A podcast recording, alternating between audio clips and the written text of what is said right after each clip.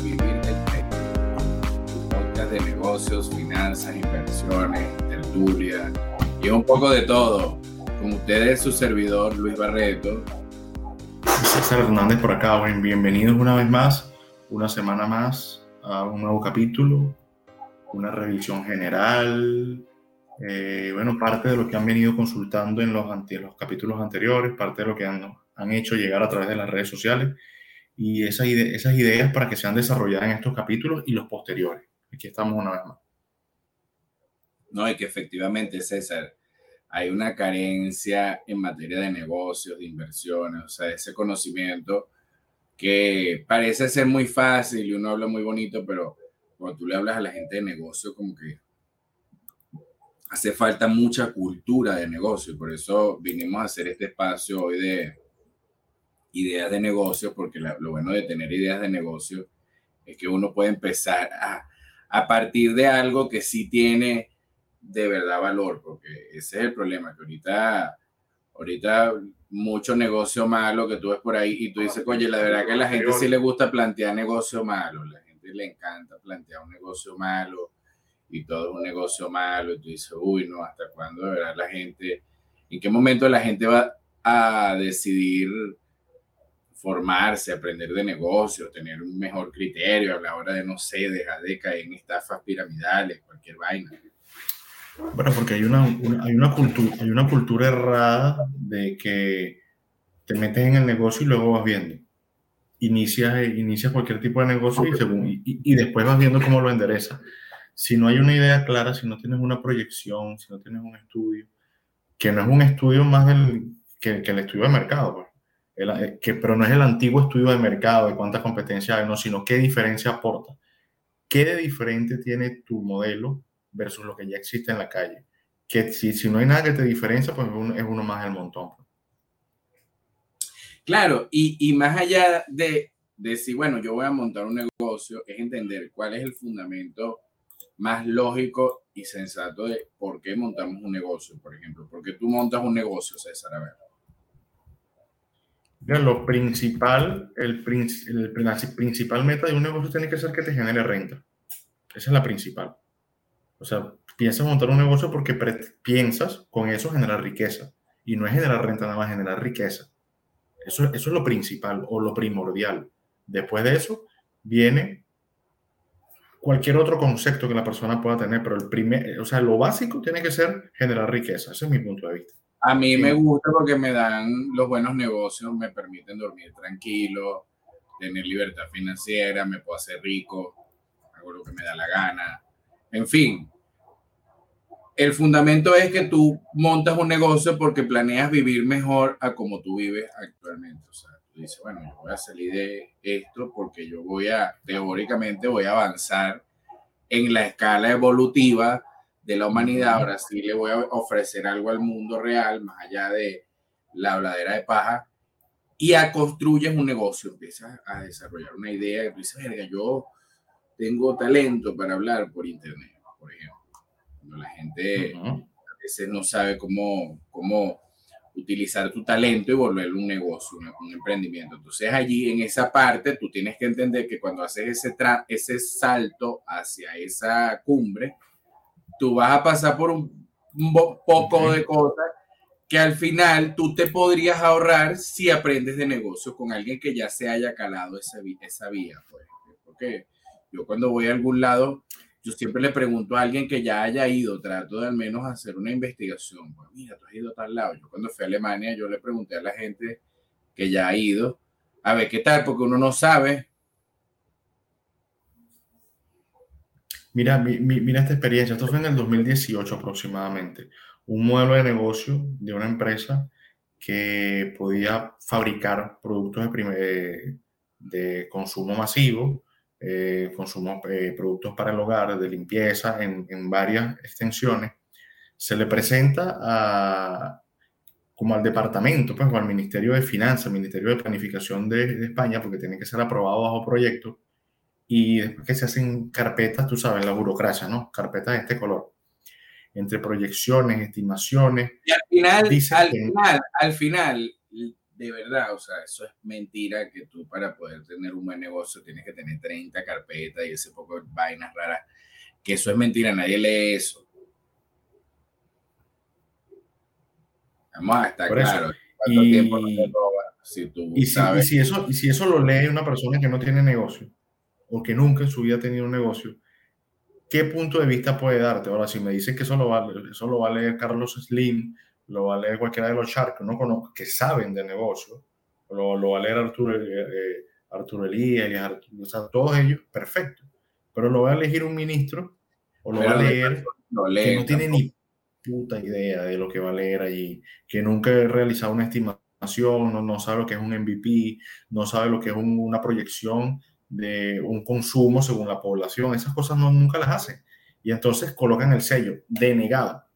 No es útil, no es de utilidad pública. Y ellos no saben si es buen, buen negocio o no, porque al final todo lo que es útil es lo que es un buen negocio. O sea, que es un buen negocio, algo que es sostenible a, a largo plazo un buen negocio. No es de utilidad pública. Ellos dicen, no es de utilidad pública. Tú dices, claro que no, porque, porque es que no es de utilidad pública. Porque no es un proyecto social, es una empresa. Una empresa tiene que tener eh, utilidad general, no pública, porque ya lo enfocan desde la utilidad pública, es cómo lo voy a subsidiar, cómo le voy a regalar el producto, cómo... No, pero si vas a montar un negocio y estás buscando el subsidio, estás frito. Claro, pero vamos a partir del punto de que yo quiero montar un negocio. Yo, Luis Barreto, nazco verga, César, quiero montar un negocio. Y, y, no sé nada de negocio. Bueno, este es mi primer negocio, voy a perder, a perder la virginidad. Y quiero empezar a hacer negocio, porque eso suena muy bonito, pero una cosa es la teoría y otra cosa parece como que es la práctica. ¿Qué me recomiendas tú, César, que debo yo hacer para, vamos a hacer estos ejercicios? ¿Qué me recomiendas? lo primero que deberías buscar, deberías buscar una persona que haya hecho negocios y tenga negocios exitosos. Buscar un mentor. Para cualquier cosa tú necesitas un mentor. En negocios, en finanzas, en inversiones, en si te quieres dedicar a un sector en especial, necesitas buscar un mentor que haya ya funcionado o que, o que tenga experiencia probada, una persona proba, como lo mencionas tú siempre, en ese sector.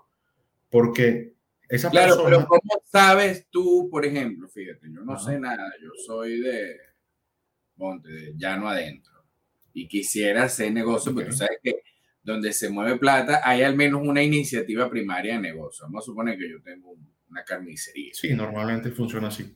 Y verga, ya estoy cansado de la carnicería. Ahora, ¿cómo hago yo para entender que ya esa carnicería no me da y cómo hago yo para conseguir eso que tú dices, porque no es tan fácil decir, ay, una persona pro, ajá, pero que le da la credencial, es el título.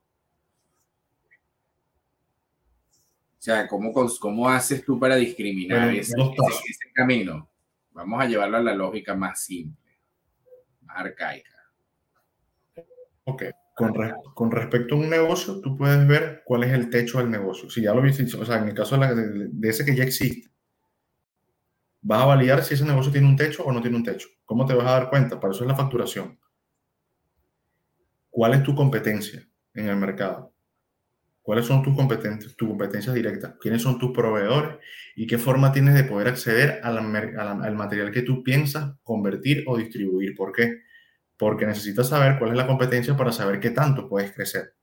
Porque tu techo va a, estar, va a depender de qué tanto puedas crecer. Claro, pero más allá de eso, ¿cómo determino, por ejemplo, si ya yo me di cuenta de todo eso y tengo 15 años en esta carnicería y ya, obviamente, ya que más voy a crecer?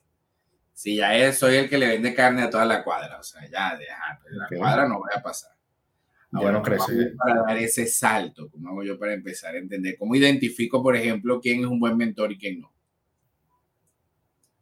Esa pregunta es interesante porque normalmente para tú identificar que una persona sea un buen mentor o no, esa persona tiene que tener una trayectoria. Tiene que tener, o sea, sí, pues, o sea, y, y, eso no depende de títulos, que eso es mejor aún, porque la gente dice, pásame el currículo de fulanito de tal. Si tú puedes ver, tú puedes tener estudiando 23 años y muy bonito en la teoría, pero en la práctica no funciona. Y los hechos hablan más que las palabras. Tú debes buscar dónde esa persona ha tenido participación realizando esa actividad, si es por lo menos un mentor, a qué empresa ha asesorado esa, eh, esa persona. Y de esa manera poder evaluar el resultado en esa empresa. Porque yo puedo decir, no, bueno, yo muy chévere, yo asesoro a 24 empresas. Y, ¿cómo se llaman las empresas? ¿Me pueden decir cómo se llama? Así, con mucho gusto, fulanita, fulanita y fulanita. Vaya ya, vea los resultados de la empresa. Esa puede ser una de las formas. No sé si, ¿qué, qué, manera utilizarías tú? Yo uso una técnica más sencilla. Yo, yo, yo le digo, bueno, ah, qué mentor, vamos, para mí es tan buen mentor como tanta renta tenga. O sea, yo soy más práctico. Ah, bueno, chévere, César, tú me vas a enseñar a mí a ganar dinero. Bueno, ahora vamos a empezar. Porque yo, chévere, pero muéstrame tu renta. Y hacemos un duelo de renta. Ajá, pero tu renta, chévere, pa, y tu capitalización, y cuántas empresas, y cuántas está. Ah, no, César, entonces no tienes chance. No, pero que, no, pero es que yo tengo 30 años así, porque es que fíjate, ahí la trayectoria y todo eso, hay gente que se puede quedar súper estancada. Por ejemplo, Jeff Bezos hoy tiene más dinero que Carlos Slim. Sí. Pero cuando Carlos Slim era rico, o sea, seguía siendo rico, Jeff Bezos era pobre, ¿verdad? No era un tipo de dinero. Entonces, ¿qué quiere decir eso? ¿En qué momento? Porque cuando se trata de emprendedor y dinero y negocios, el techo está en tu cabeza. Pero ahí es donde está la habilidad para ingeniártela. Por ejemplo, si yo quiero ser un tipo rico como Jeff Bezos, vamos a suponer que mi primer techo es Jeff Bezos. Entonces yo tengo que empezar a estudiar a Jeff Bezos desde cualquier perspectiva. Entonces te haces como decir... ¿Qué ha hecho? Lleve solo, voy a empezar, no, el tipo se para en la mañana a las 7 de la mañana. Lo mismo Elon Musk, vamos a poner, ah, entonces la gente te dirá, bueno, pero es que ese techo es muy largo, pero de repente descubres que Elon Musk para llegar a donde está aprendió ponte de Benjamin Graham. Entonces tú dices, bueno, para poder ser como Elon Musk tengo que aprender primero de Benjamin Graham. Entonces descubres que Benjamin Graham aprendió de, o sea, ahí, ahí es donde se genera como esa escala de valor donde tú empiezas a definir tus techos de mentores, como yo, yo siempre digo, y para mí también... Y es, como si generaras una pirámide de valores, de quién toma ciertos valores y de quién no toma ciertos valores. Entonces, más aparte, yo tengo mi pirámide de, de mi sistema de antimentor. Yo de, de, de, repente veo a César, que es ese tipo que tiene esa carnicería y tiene 20 años con ese negocio pelando bola. Entonces yo digo, oye, yo quiero yo quiero crecer, yo no quiero andar. ¿Y qué es lo que yo hago? Bueno, César es mi antimentor. ¿Y cómo es eso? Bueno, fácil. César, yo tengo aquí 5 mil dólares. Coño, voy a comprar criptomonedas porque me dijeron que estaban subiendo. O voy a gastar esos 5 mil dólares en aprender a invertir la, la criptomoneda. Entonces tú vas si eres ese anti-mentoring, me va a decir la opción de comprar, no, no, compra, porque eso está aprendiendo, eso es de gente, ¿me, entiendes? Entonces tú haces justo lo contrario y empiezas a acumular valor real y, te, y tú dices, ah, pero si esta persona hace esto y tú, ay, César, y te vuelvo y te hago otra pregunta y te pongo dos opciones completamente opuestas. Y hago lo que tú harías, lo que tú no harías y así yo hasta que, bueno, ya que la ya, ya César, ya se le acabaron los anticonsejos, ya no, entonces vas buscando escalar y entonces ya ahí recurres a los mentores, o sea, ya no son anti-mentores, sino mentores. Pero yo creo que... Aplica lógica inversa y una, una, lógica inversa. Claro, yo creo que es interesante esa manera también de, de, hacerlo. Yo particularmente yo, yo lo he aplicado, pues yo selecciono a gente así, que esta persona quién es la más perdedora que tú conoces en esto, que no avanza, que se da golpes siempre lo mismo. Tal, Ah, bueno, yo voy a empezar a hacerle preguntas de negocio completamente opuestas. Y, y hacía lo contrario. Bueno, al menos yo gano interés compuesto. Pues. Entonces, eso ¿Tú sabes que es importante? Y, disculpa que te interrumpa allí, que muchas personas dicen mucho y hacen poco. Entonces, e, entre el decir y el hacer hay bastante. Entre el pensar y el decir hay bastante. Pero entre el pensar y el hacer hay una vaina. Bueno, pues multidimensional. Voy a tal cosa, voy a arrancar tal proyecto y nunca arranca el proyecto. Voy a empezar y nunca arranca el proyecto, nunca arranca. No, porque estoy esperando la hora perfecta, porque estoy esperando el socio perfecto, porque estoy esperando el local perfecto porque estoy esperando, eso no existe. O sea, sencillamente tú inicias y, y eso sí lo vas haciendo en el camino, porque el, el, que emprende va aprendiendo en el camino. Ojo, con un mentor. No, pero también está la otra de, arena. de que das ese paso y por miedo a la falacia del coste hundido no sales de ese mal negocio porque tú obviamente el emprendedor no sabe, el que está iniciando en el mundo de los negocios y quiere ser emprendedor no sabe que la estadística refleja que ningún emprendedor la ha pegado a la primera. O sea, es decir, tú Nunca, no existe, no existe. Y de repente ni a la segunda. Entonces, cuando ya tienes y ya has quebrado o ha salido tanto negocio malo, o ha salido como Elon Musk, a sale de los negocios en su mejor momento, los vende súper caros. Como PayPal cuando vendió PayPal. Los baratos, los potencia, porque ahora más ya el tipo sabe. Yo, o sea, para poder llegar allí también tienes que tener una curva de fracasos acumulados súper importante. Y es necesaria la curva de fracaso y, y, y va o sea, va eh, adjunta a la curva de aprendizaje, que es lo que siempre, siempre se menciona la curva de aprendizaje. La curva de aprendizaje se acorta en el momento que buscas un mentor. Ojo, pero no todos los mentores son buenos. Claro, pero como, como, como, que no todo lo que brilla es oro. El mentor no es que no te va, te va a decir cosas que no te vas a equivocar nunca. Es que es más probable que te golpees más duro. O sea, es como, ¿sabes? La, la analogía de la caja de arena que dijimos la otra vez. Bueno, así tal cual te caes, no te lastimas tanto. El mentor, ya, o sea, es como que César, ya tú has ido a tal sitio, sí, pero no te vayas a meter por tal casa, esa calle, en esa calle roban. Ah, entonces tú te metes en la calle que roban. Ah, bueno, César, lo que pasa es que me metí en la calle y me robaron. Ah, bueno, yo te dije, porque ya yo. Dije que no te metieras por ahí roban. Yo pasé tres veces por esa calle y me robaron cuatro. Si yo te estoy diciendo que roban, claro, de repente la primera vez no te roban, y dicen, ah, viste que César estaba pelando bola y de repente vas un día, pero ese día precisamente que no te robaron, mira cómo funciona la psicología. Y vuelves y pasas otra vez para redemostrarle a César, y pero ese día te vienes vestido, te pones tu mejor cadena de oro, te pones y cargas plata en efectivo. Entonces ese día sí te roban. Reta universo, ¿no? Yo voy a pero pasas la tercera vez confiado y págata y te roban todo lo que tú tenías acumulado y te, roban feo. Así no funcionan los negocios chimbos. Los negocios. Y, es una cuestión de, de mentalidad, bro. De verdad que sí. Es una cuestión de mentalidad porque. Mira, hay, hay, que equivocarse rápido. Eso lo mencionaba una persona en estos días lo leí y lo escuché en una presentación de una persona y decía, hay que equivocarse rápido, hay que equivocarse barato, hay que equivocarse temprano. Equivócate. Y te equivocas haciendo. Si no haces, no te vas a equivocar. Y asume que te equivocaste. O sea, asume que te equivocaste. Porque a veces en, las mismas inversiones, tomas una, compras una acción y la acción no caminó como tú querías, pues véndela. No, pero yo lo voy a seguir arrastrando. Porque no, no, no, véndela, véndela.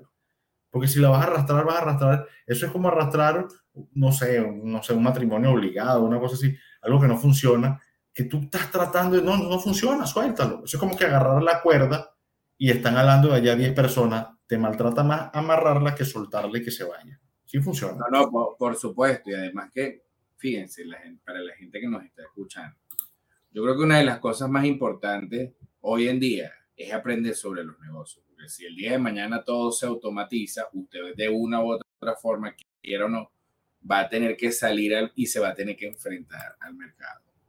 Y el mercado no entiende, por ejemplo, exacto, pero el mercado no entiende, por ejemplo, sus años de experiencia trabajando en una oficina. El mercado no entiende sus 63 títulos y sus tres posgrados.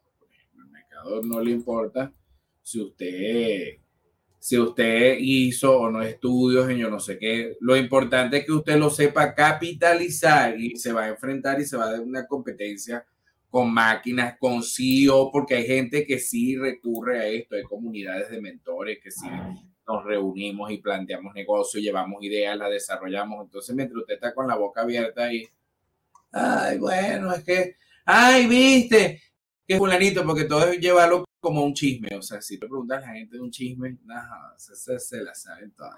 Dice, bueno, no, no, viste, porque fulanita resulta que sí es puta. Y tú dices, bueno, pero eso en qué te beneficia a ti. No, porque yo sabía, dígame la gente. te afecta?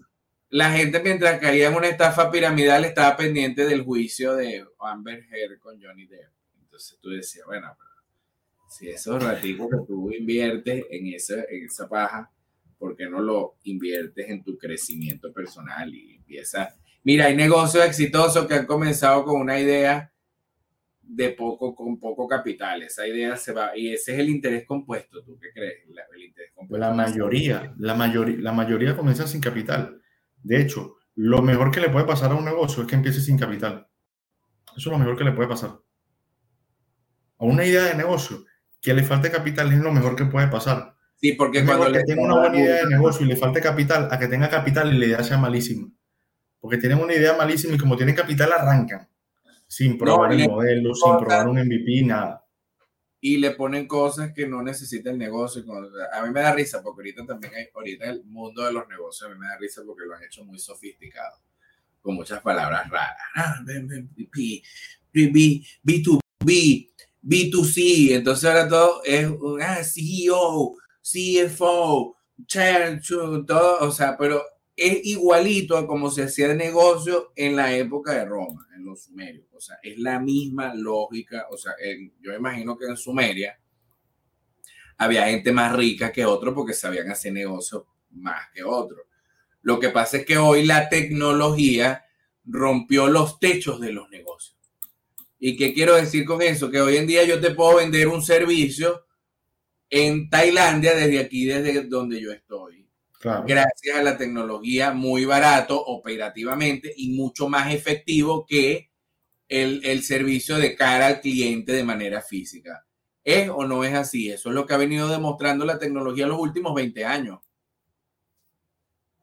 Y mucho más rápido, con, con un despacho inmediato inclusive. O sea, ya hay, ya hay, ya hay drones haciendo delivery. En la semana pasada o antepasada hablamos de, los drones haciendo delivery desde la finca, ¿te acuerdas? Hay cosas que ya están haciendo Bélgica. Lo están haciendo. Claro, lo que pasa es que es eso. Y, el, y ahí es donde cae la gente que de repente tiene ese negocio tradicional y no entiende que cada día se está arruinando. ¿Por qué? Porque no se va adaptando. Por ejemplo, hoy estaba hablando con alguien de un negocio de una librería, entonces que apenas quería una, una página web. O sea, sí, no, y, la, y, ya, y aparte de la página web ya iba a hacer negocio naturalmente, la página web se iba a volver negocio, porque ya tú hicieras una página web cuando ya existen 20 mil millones de páginas web donde la gente va y compra un libro. claro, una página web te va a dar presencia web, pero una página web no te va a dar venta. ya ni siquiera, ya, eh, o sea, ya no tenerla es absurdo. O sea, ya así tú tengas un negocio en tu casa que... es como una identificación, eso es como un ID. Claro, pero así tú seas, por ejemplo, la otra vez que estuvimos aquí con Jesús, que te acuerdas que yo le dije, pero que usted hoy no tenga una página web, ya va tarde, o sea, porque ya hay gente que ya, que eh, Jesús, que es oftalmólogo, él debería tener su página web donde él hace sus servicios, su consulta, sus bromas, pa, pa, pa y él ya tiene, porque por más que sea eso, es ser un emprendedor. Igual, si tú haces le, uña, o sea, imagínate, yo agarro César, vamos a suponer yo quiero ganarme unos reales cortando la grama en la urbanización donde vivo. ¿Y qué es lo primero que hago? Tengo un pequeño capital, me pongo a aprender cómo hacer páginas web y me compro un dominio y monto una empresa en una web que además que tú montes la, empresa en la web no quieres, no necesitas ni el registro mercantil ni nada de esa paja. O sea, tú montas porque eso es blockchain, básicamente. Tú montas una empresa, tú creas una idea de negocio y la llevas a, la web y, y, tienes tu dominio y tu cosa. Y puede que sea mala o buena, pero ya está en la web. Es decir, ya existe como empresa. Es verdad, es verdad. Y a medida que pasa el tiempo, a medida que, que, que avanza todo, todo a nivel tecnológico, pues se quedan atrás. O sea, hace 20 años tener una página web era lo último. Ahorita no tenerla es bueno. No, ahorita es si la tienes en blockchain y ya pagas con dinero libre, eso sí es lo último, pero ahorita ya que tengas la página web no te hacen especial, o sea, ya que no la tengas, ya, ya estás condenado a la muerte, pues. Tienes que tenerla, así sea por tenerla, porque es que antes de tener local físico, tienes que tener la página web. Antes de registrar la empresa, en un registro y todo, tienes que tener tu empresa en la web porque es mucho más sencillo y más dinámico. Tú te paras hoy con una idea de negocio y tienes platica para comprar tu dominio y tu hosting y sabes hacer una página web, no la montas ahí en la web. Y bueno, en el peor de los casos. Claro, y, y, y, de hecho, antes de, antes de ponerle el nombre a una empresa, tú deberías estar en la, disposición, en la posibilidad de buscar el dominio. Ejemplo, la empresa se llama XYZ. XYZ tiene que estar disponible en el dominio. Eso yo lo hago siempre. Bueno, tú sabes que yo siempre, ah, esta es la empresa, vamos a registrarte la empresa. Bueno, y si, no está, y si no está disponible el dominio, no se puede llamar así la empresa, porque tiene, tiene que ir a la par. Porque no se puede llamar ABC y el dominio sea XYZ, no tiene nada que ver una cosa con la otra. Y, no, y, es que distribuidora 3035 y entonces la empresa se llama otra. No, no, eso eh, ahorita es, tu empresa es lo que te dice tu ocurre y lo pones en la web. Y de ahí sacas un modelo de negocio. O sea, tú no necesitas registrar un banco para crear un banco en la web, por ejemplo. No. No necesitas ni a su deban ni nada de, ni pedirle permiso a nadie, ¿verdad? Porque tú puedes montar un banco en la web. Puedes hasta, puede ser un banco hasta de datos, de libros, de, de gente que come cambur en la mañana, eso es un banco. Todo eso nos genera un token. Esas pequeñas comunidades que se construyen a través de la red. Mira lo importante que muchas personas piensan que, bueno, nada más es el negocio. No es la red que conecta los negocios también. Y eso es lo que realmente genera el éxito de una empresa. Qué tan bien conectado esté, qué, qué tan buena eh, red de compra Ah, qué tan, tan, buena red de compra o de venta tengan, la red de comercialización, publicidad. La gente no invierte en publicidad, yo no entiendo por qué. O sea, Instagram se le ha dado una demostración a la gente de cómo puede llegar a personas a través de la publicidad. Porque siempre ha sido la publicidad cotidiana, pues la de televisión, que es efectiva 100%. Está la, la de prensa escrita, que bueno, en la actualidad no es tan buena está la de radio, que siempre será también a la, a la, vanguardia, siempre como con la televisión. Sí, ya la de prensa. Y hay gente que no, yo prefiero pagar puro, puro no sé, puro Twitter a un, a un, a un influencer para que mueva la marca. No, no va, no va a ser la misma influencia porque hay sectores. Y no entiende ni siquiera cómo se mueve la marca, porque eso es la otra. No, no, yo tengo mi estrategia y la estrategia y la empresa perdiendo plata o peor, dejando de ganar, porque yo prefiero perder plata que dejar de ganar. O sea, yo en eso en los negocios yo sí soy más, yo prefiero perder plata que dejar de ganar. Y, y con respecto a las estrategias, aplican una estrategia y solo la prueban una vez. Si funcionó, la toman y ya la dan por válida. O sea, este es el modelo y voy a probar una sola vez. Ya funcionó, ya, ya funciona para todo. No, no. Así como si lo probaste la primera vez y no funcionó, detectas que no te funciona la estrategia. No, y tienes que detectar los de fracaso de esa estrategia, los no. Tú tienes que detectar todas las debilidades de esa estrategia. Es que, es, que, es que hay que medirla. La estadística es clave para eso. O sea, ¿cómo sé si yo le escribí a tal sector que tal sector aceptó el producto? Pues le escribí una sola vez, por ejemplo. Y si respondieron de los 100, respondieron 20, ahí es un 20%. No, tienes que hacerlo varias veces. Tienes que seguir un patrón para que después de cierta, de cierta medición, 100 mediciones, por ejemplo, 20 mediciones, las que ustedes quieran, tú, tú determines que realmente es un comportamiento eh, normal. ¿Cómo funciona la estadística? Pues hay un, tiene que haber una cantidad de muestras, un muestreo. Porque, por ejemplo, fíjate en el tema de los negocios de la bolsa. A mí me da demasiada risa esto, y esto siempre son particularidades. Lo, lo que callamos los asesores. Debería haber un programa, César, de esos de Telemundo. Ver si callamos los asesores, vamos, vamos, búscate por ahí una cancioncita de esas de drama para, contar estas historias, lo que callamos los asesores. Por ejemplo, a mí me da risa la gente que en la bolsa, es verdad, en la bolsa hay muchas acciones buenas y hay muchas acciones malas y hay muchas cosas buenas y muchas cosas malas, ¿verdad, César? Muchas, muchas cosas. pero, ciertamente entre las, cosas, entre las cosas buenas hay unas cosas buenas y unas mejores. Y unas mucho mejores, ¿verdad? Y entre las cosas malas hay unas cosas malas y unas cosas peores y así sucesivamente. Entonces de repente hay gente que tiene acciones en tal lado y ya el mercado a punto de corregir y tú le dices, bueno, ya, yo vendería. Ah, bueno, Entonces resulta que se comen esa corrección en vez de soltar para poder comprar barato algo mejor, porque no es que lo que tenga sea malo, es que en la bolsa siempre hay algo mejor. Entonces la gente lo que quiere es buscar esa asesoría, pero es una validación a que uno le diga lo que quiere escuchar. Como que, bueno, yo tengo Tesla.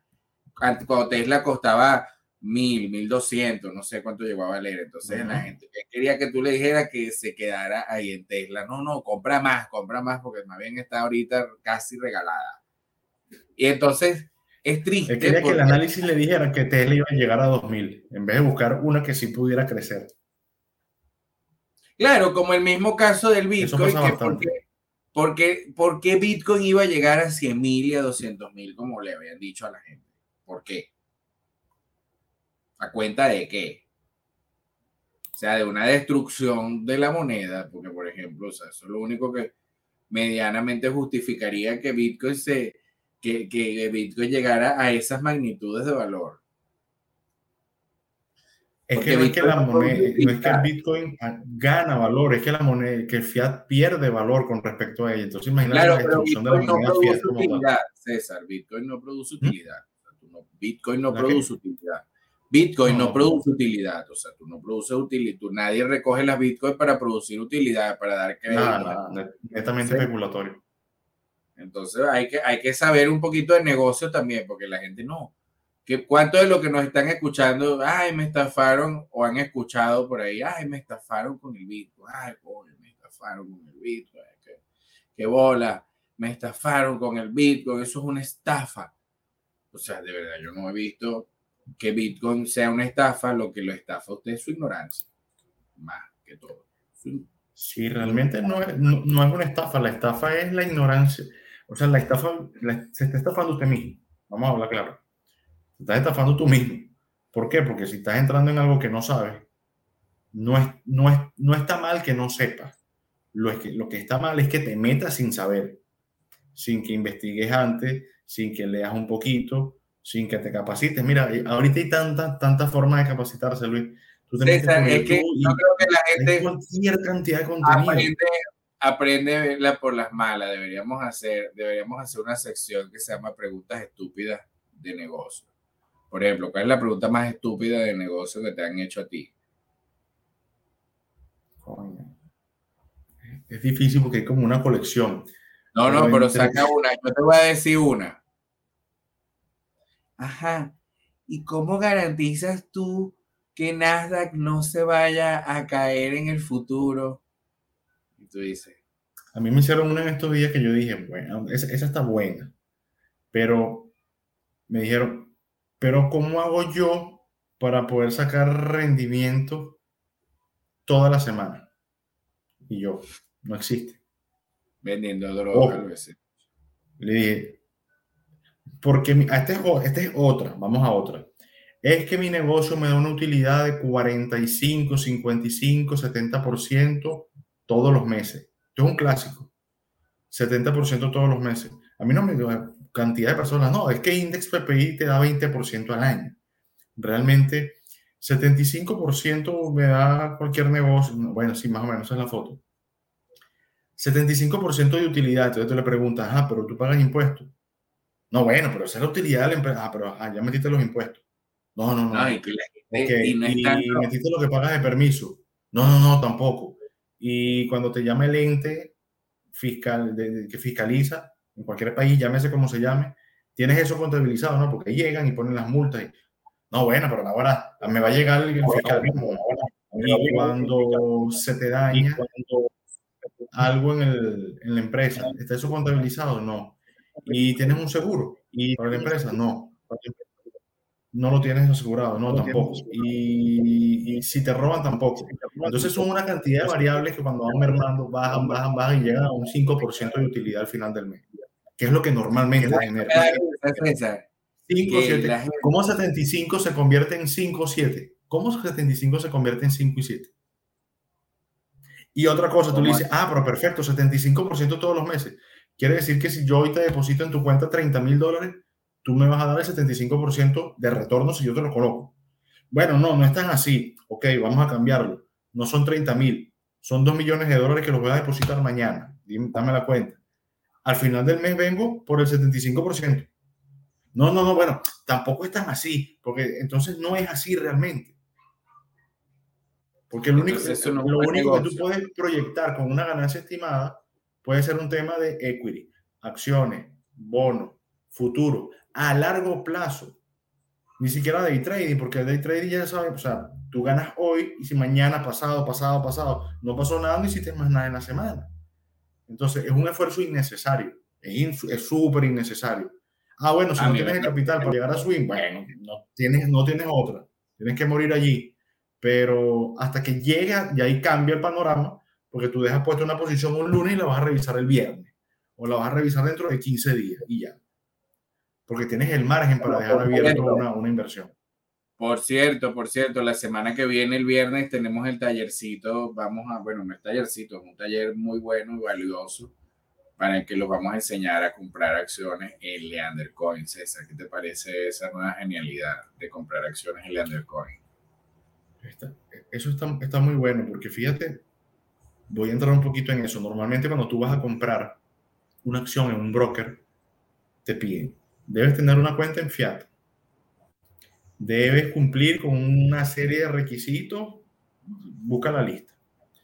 Debes tener una plataforma, debes pagar la plataforma, debes tener, coño, un sinfín de vainas. Entre plataforma, en plataforma se te dan mil dólares en promedio. En apertura de cuenta bancaria, el que no la tiene son 1.500 más, son 2.500. No has empezado a hacer nada. Y depósitos mínimos de 500 dólares. ¿Cuánto llevas? Ya llevas 2.000 dólares. 3.000 dólares, perdón y no has empezado a hacer nada. No has empezado a hacer nada. Entonces, a través del, sistema de Underpay van a poder con mucho menos poder empezar a realizar lo que deberían realizar. Van a aprender a comprar, van a aprender a vender de la misma forma que lo venimos haciendo nosotros. Y de la misma forma como en el programa de formación se les ha mostrado, como en todas las oportunidades que se han ido generando de capacitación. Porque es capacitaciones para que aprendan, nosotros ya sabemos. O sea, yo no doy una capacitación para aprender, yo aprendí a hacerlo. Ahora, si los demás aprenden y eso les permite generar renta, ese es el propósito. No, y que además que le, le dan la utilidad al verdadero, la utilidad de Undercoin, que fíjate, un vehículo de inversión, no lo gastas en pendejada, pero lo inviertes. De repente tienes el, index Bull NFT, tienes el index PPI, o vas y compras tus acciones en la bolsa con el brokerage. O sea, ¿qué más? O sea, no, está bien, no lo vas a gastar en pendejadas y vainas, pero, por ejemplo, te sirve para tener inversiones, o sea, y es fino porque como no lo vas a ver en el corto plazo, tú no tienes esa desesperación por gastar los reales como por ejemplo con los dólares. Que pasa mucho. Vi la semana pasada un poco de gente rematando los lenders con yo decía, pero bueno, pero permitan que el proyecto avance. Oye, no, porque yo no puedo esperar hasta que llegue la etapa 5 y 6 porque yo tengo una, una emergencia que pagar con 5 dólares. Bueno, estos 5 dólares les pudieron haber servido para comprar una acción a través del mismo mecanismo y que esa acción poco a poco vaya generando, pero es, un tema cultural, es un tema cultural bastante, bastante ni siquiera debatible, porque eso no se debate. O sea, como, como debaten las leyes universales. Bueno, como decía Newton, yo puedo entender las leyes del universo, pero no puedo entender la estupidez humana. O sea, de, verdad que la gente, y todo, y ahorita la gente anda como más, como más miserable, la gente anda como más, no ves que ahorita la gente, ahorita la gente se Claro, ¿qué pasa? Se ven dólares. Se ven con más problemas encima. Pasa, a todo el mundo le pasa. A todo el mundo le pasa, pero el tema es cómo, cómo respondes a ello, porque pues, puedes responder desde la inacción, bueno, no voy a hacer nada. Puedes responder desde, bueno, tengo que hacer algo. Puedes hacer, no, bueno, no puedo hacer nada, bueno, no puedo hacer nada y te quedas en un hueco. Tengo que hacer algo, bueno, muévete. Un emprendedor no es el que hace todo bien, un emprendedor es lo que, es lo, que yo le digo, lo que sabe hacer para poder tratar de generar renta. Lo que yo le digo a la gente es que el problema es, por ejemplo, los emprendedores que no, no tenemos un salario, no tenemos un, ay, es que si yo, por ejemplo, si yo no hago nada, a mí me pagan igual, o sea, no. Claro, ya cuando eres inversionista es otra cosa que te pagan más bien porque no hagas nada, porque no la vayas a cagar, pues. Pero en el caso del emprendedor que no tiene inversiones, si no trabaja, no le paga a nadie, ¿verdad? No, ¿de dónde? No, lo vas a sacar. Te ves obligado a hacer. Y no solamente a hacer, sino a capitalizar. Y en eso, y yo creo que a, mí me ha pasado como emprendedor que yo no solamente pienso en, en cómo hago qué, sino cómo capitalizo cuánto y cuánto más y más rápido. Entonces uno está pensando todo el día, ay, voy a jugar el juego este Team Fight Tactics que yo juego ahorita, que está la, la nueva set. Entonces ya, ya estoy armando mis composiciones, pero yo estoy jugando ese juego, estoy pensando, ah, y si esto, y si uno suma dos más dos por aquí más esto, y tal. Y pum, entre una cosa y otra nace el Underpay. Y entre una cosa y otra nace que, bueno, ahora la gente puede hacer su compras de acciones en la, en la bolsa del Underpay. Y ya tenemos... Claro, y tú vas viendo, vas viendo algo. Ajá, exactamente. Tú vas viendo algo y dices, bueno, vamos a mejorar esto. Pero si no lo ves, no te das cuenta que hace falta mejorarlo. Pero ¿sabes cómo lo mejorarlo? Usándolo. A todos los que nos escuchan que tienen negocio, que eres emprendedores, el que está metido en el peo del negocio o el que está todo el día metido en un peo doméstico. No, es que estoy, tengo que hacer esta diligencia.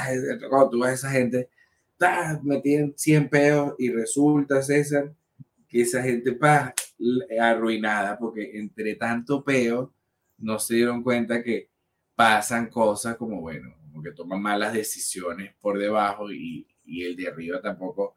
Y cuando le dijeron no entendió y, ah, sí, sí, dale, ah, claro, yo confío en ti, y resulta que el otro tampoco me entiende. Entonces, ah, pero como uno no le pasa eso, porque uno está todo el día mente superior, uno está todo el día concentradito, como preparado para la guerra. Entonces, cuando uno le preguntan, hey, ya va, ese negocio no va para el baile. No, pero es que es muy bueno, no, no, no.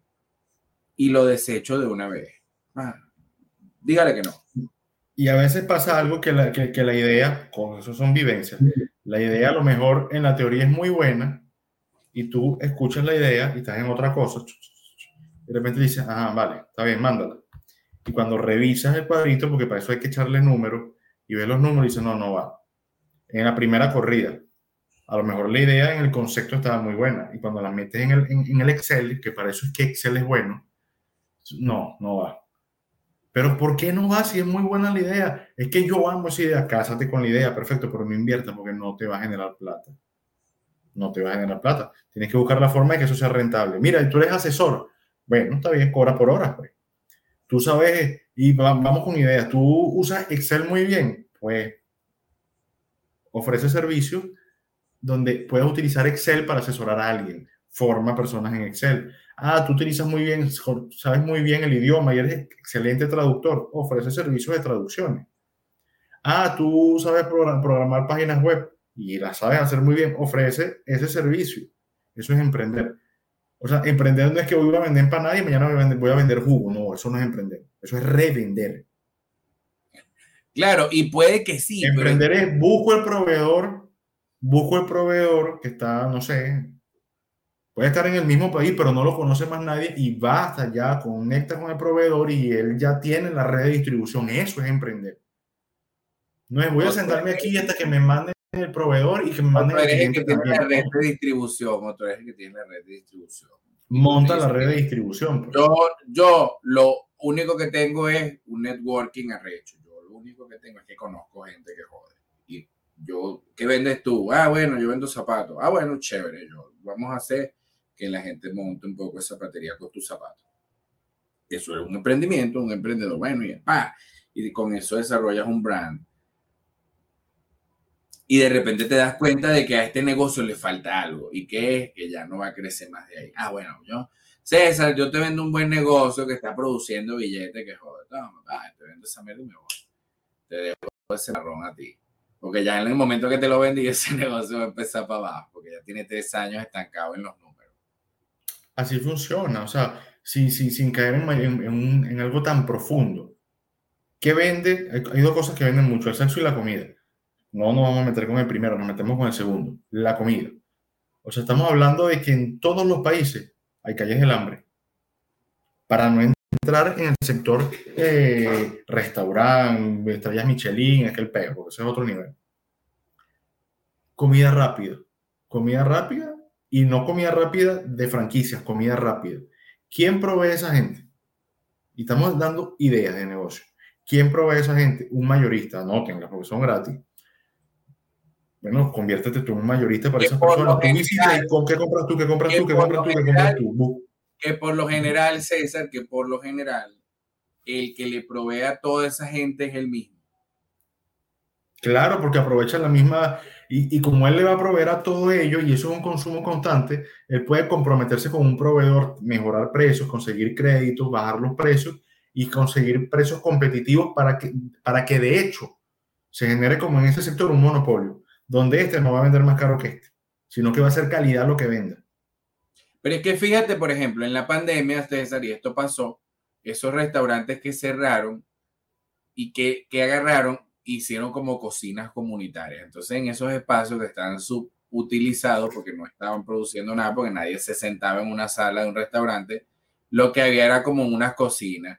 Entonces, de repente tú vendes esto, yo vendo lo otro, y va este, y va entre todos. Y cada quien tenía ahí su vaina de comidita y venía el motorizado y buscaba y llevaba. Ay, en el mismo, en el mismo salón había comida china, comida tailandesa, el otro, comida mexicana, perro caliente, hamburguesa, pepito, o sea, era como interno, entonces, claro, porque era rentar ese espacio. Como una feria. Exacto, como una feria interna, pero lo único que hacían era puro delivery. Era como una comunidad, pues, como una feria de comida, pero o sea, y eso era porque obviamente esos espacios siendo subutilizados. Aquí no. Aquí, ay, no. Es que eso no tiene, eso no suena viable. Y tú dices, pero ¿cómo que no suena viable? ¿Cuánto dinero le sacas tú a esos 200 metros de sala que tienes ahí dos años parado, que eso ni se te llena. Bueno, pero entonces tú le dices a la gente, pero haz esto, haz lo otro. Ay, no, pero es que eso no. Porque es que les da como flojera inventar, innovar, buscar estrategias. O sea, prefieren quebrar. Así la zona de confort, Eso, eso, se llama la, eh, la, mal llamada zona de confort. O sea, esa zona de confort que nadie, nadie quiere moverse de allí. Eh, es el status quo, como ha seguido funcionando mil años, así que se mantenga así. Pero si tiene mil años, ¿por qué no has crecido? ¿Por qué no eres Amazon? Pues? Exacto, eso es lo que yo siempre le digo a la gente. ¿Por qué no eres Amazon todavía? ¿Por qué no eres tan grande? Tienes 30 mil años haciendo negocio. Bájate de esa nube, bájate del ego, comienza a pisar en el mundo real y ve qué es lo que está pasando. fíjate en la película esta de la rebelión de Atlas, esa, el tipo este de acero rearden, ese tipo era un arrecho porque él era, a mí me gustaban esos industriales, porque ese bicho si tenía que meterse en, la guasa para echarle bola, o sea, e, ellos crearon ese metal que ni siquiera era acero, era metal rearden, que era una vaina más arrecha que el acero, era más liviano, más barato y soportaba más, sea, tenía más, resistencia, sí. Más resistente, entonces, claro, la vaina es que el viejo ese al final el tipo no se dejaba, entre que no se dejaba era el que estaba ahí metido en su propia fundidora, en su propia mierda, desarrollando su producto. De hecho, le regaló un collar, una brazalete a su esposa, hecho de la primera camada del metal ese que ellos desarrollaron por la innovación. Que además él le daba rechera, tenía que vendérselo al Estado cuando el Estado, a juro, cuando el Estado y que para qué lo quería. Y además, como decía, bueno, pero ustedes que ayer decían que mi metal era una basura, y esto y lo otro, para que carajo usted quiere mi metal, que es tan valioso, Entonces, eh, o sea, el tipo, porque, y, el tipo era un tipo de plata, en perifollado y todo, que manejaba, era billionaire y con todo y eso no, o sea, el tipo innovaba y crecía. Entonces tú ves esos pelabolas de aquí, ay, bueno, es que yo tengo tres panaderías y va, entonces cuando tú te vas a dar cuenta, pasan 20 años y de tres panaderías no le queda ninguna. Ah, tú que vendiendo. Por, porque tampoco mimetizan. O sea, ya no y conviértelo en café, pues. Ah, incorpora productos adicionales. No, porque es que solamente es, no sé, cachito. Coño, madre, pero. Pero sal de eso. Eso es una panadería, pero así como eso, cualquier cantidad de negocio. Eso también, eso es la otra. Aquí a calzón quitado. Esa es la otra. Ah, si tú eres ingeniero químico, tú tienes que, a juro, montar un negocio que tiene que ver con ingeniería química. O sea, si tú no te puedes dedicar a la... Porque eso es un cliché. Bueno, porque, porque exactamente, porque tú dices, bueno, me voy a meter en algo que conozco, pero no lo conoces. Pero no lo conoces como negocio tampoco. No entiendes cómo funciona como negocio, porque Fíjate, cómo este carajo le, le, regalaba prendas maleables. Si tú quieres hacer un regalo, tú vas y a, y, a la persona que, que, le quieres hacer el regalo le, le, le pides su wallet y le mandas un NFT. Le dice, toma, mira, ahí tienes, ese es tuyo. Mira, vamos a ver, ya va. Ya, a ver que yo lo tengo aquí en el reloj, en el Apple Watch. Yo lo tengo aquí en el Apple Watch, mi, mi NFT. Yo lo tengo, pero no, no, no me lo puse hoy. yo lo tengo aquí. Mira, ves, aquí está mi, mi, mi, Claro, bueno, de eso se trata. Un regalo, busca su wallet, lo compras y ya lo manda. Mira, bueno, y este cuadro que, te, que me lo es, es, es un activo, sí, porque de forma pasiva, él tú lo ves allí y él de forma pasiva, año tras año, te suma renta pasiva, interés compuesto. Ahí es donde tú lo ves, cerrando y abriendo los ojos. Bueno, ese cuadro que está atrás es nuevo, es una nueva obra de arte, ese cuadro que está atrás, que me lo regaló un artista. Ah, yo lo vi, yo lo vi que lo, lo, publicaste, imagínate. Es muy de Berlín, está rechísimo. El artista se llama Francisco García, algo así. Pero el punto es que, bueno, ahora tengo una obra de arte nueva, ¿ves? Eso es un valor también. Son un activo y los, y los activos toman valor a medida que pasa el tiempo porque así es. Claro, exacto, pero es eso, César, es el tema de, porque si tú, ajá, si tú eres médico, tú el único negocio que tienes que montar es un negocio relacionado con el sector salud. O sea, que aburrida es la gente con el tema de los negocios. digo, uy, o sea, yo que me he dedicado a todo, a la comida, al retail, a la, a la publicidad, a toda mierda y, y, y yo no le tengo miedo. Ay, no, porque yo estudié ingeniería en computación, entonces yo tengo que dedicarme al negocio de la computación. Ay, no puedo salir de ahí. Bueno, eh, bueno, sí, porque, porque o sea, estás como así, pues. si, si no abres la panorámica, no vas a ver que hay otras opciones.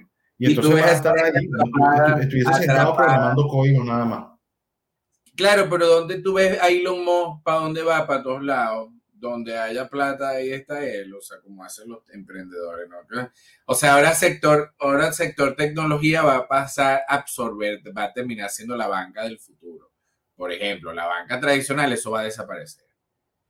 Y ahora sector tecnología, que, que, que son unos monstruos, así, unas masas enormes, gigantes. porque de hecho ni siquiera, la gente cree en Estados Unidos, Jeff Bezos digo, perdón, Jeff Bezos no, si Amazon se muda, es un una idea de negocio. Esos cuatro edificios que tiene ya en Estados Unidos, eso no vale nada en comparación con lo que vale el modelo de negocio y a lo que los políticos no le pueden meter la mano. O sea, es decir, esas grandes tecnologías deciden salir de ahí y se va, es una idea poderosa, eso lo mudan a cualquier lado y deja así que se pierda esa, o sea, no le pasa. En cualquier país, tú eh, eh, ese es el cuadro en cualquier lado y, el, y, y, y, afectas el Producto Interno Bruto de ese país, imagínate. Claro, más nada, porque eso tú lo puedes mudar, esas empresas de tecnología podrían sobrevivir en el espacio, por ejemplo. Sí. ¿Me entiendes? ¿Y quién le dice que no? O sea, es lo que digo, la gente cree que no les pasa como en la rebelión de Atlas, que le, ay, se quedaron con el acero, con la vaina. No, ay, sí, quédate con el edificio ese de Google, por eso cuánto vale en comparación a lo que vale realmente Google. O sea, eso no, son como los perdedores. Los edificios, bueno, quédate con los edificios. Claro, pero aquí no es lo que vende. Aquí, aquí, no, aquí lloran hasta por el, lo, lo, principal que lloran es el edificio. Ah, me quitaron el edificio. Entonces, claro, porque el negocio, lo único que valía de ese negocio era el edificio. O sea, el negocio como negocio no valía. O sea, el negocio necesitaba un edificio para existir. Amazon no necesita un edificio. Bueno, porque la mayoría de los negocios, si te das cuenta, la mayoría, el 85%, es de reventa simple. No hay un valor agregado. Compro y vendió. Pero fíjate, más allá de eso, puede tiene, ser tiene, utilizó lettering, utilizó packaging, que eso ayuda mucho a los emprendedores o sea, el packaging más, más el branding, que, que, es el colocar la marca en el, en el packaging, eso, eso da vista, o sea, eso ayuda. Si no hacen eso, no es un valor agregado. Bueno, César, pero fíjate, yo voy a dar otra idea de negocio. Esto no es bueno y no ayuda a la gente porque la quiere. O sea, por ejemplo, tú, tú, el problema es cuando tú agarras y, y, primero eres flojo para estudiar y segundo te gastas los reales y que mercancía porque ah, tengo que tener sea, tú te metes aquí en Alibaba. Creo que es Alibaba la que es el mayorista, ¿verdad?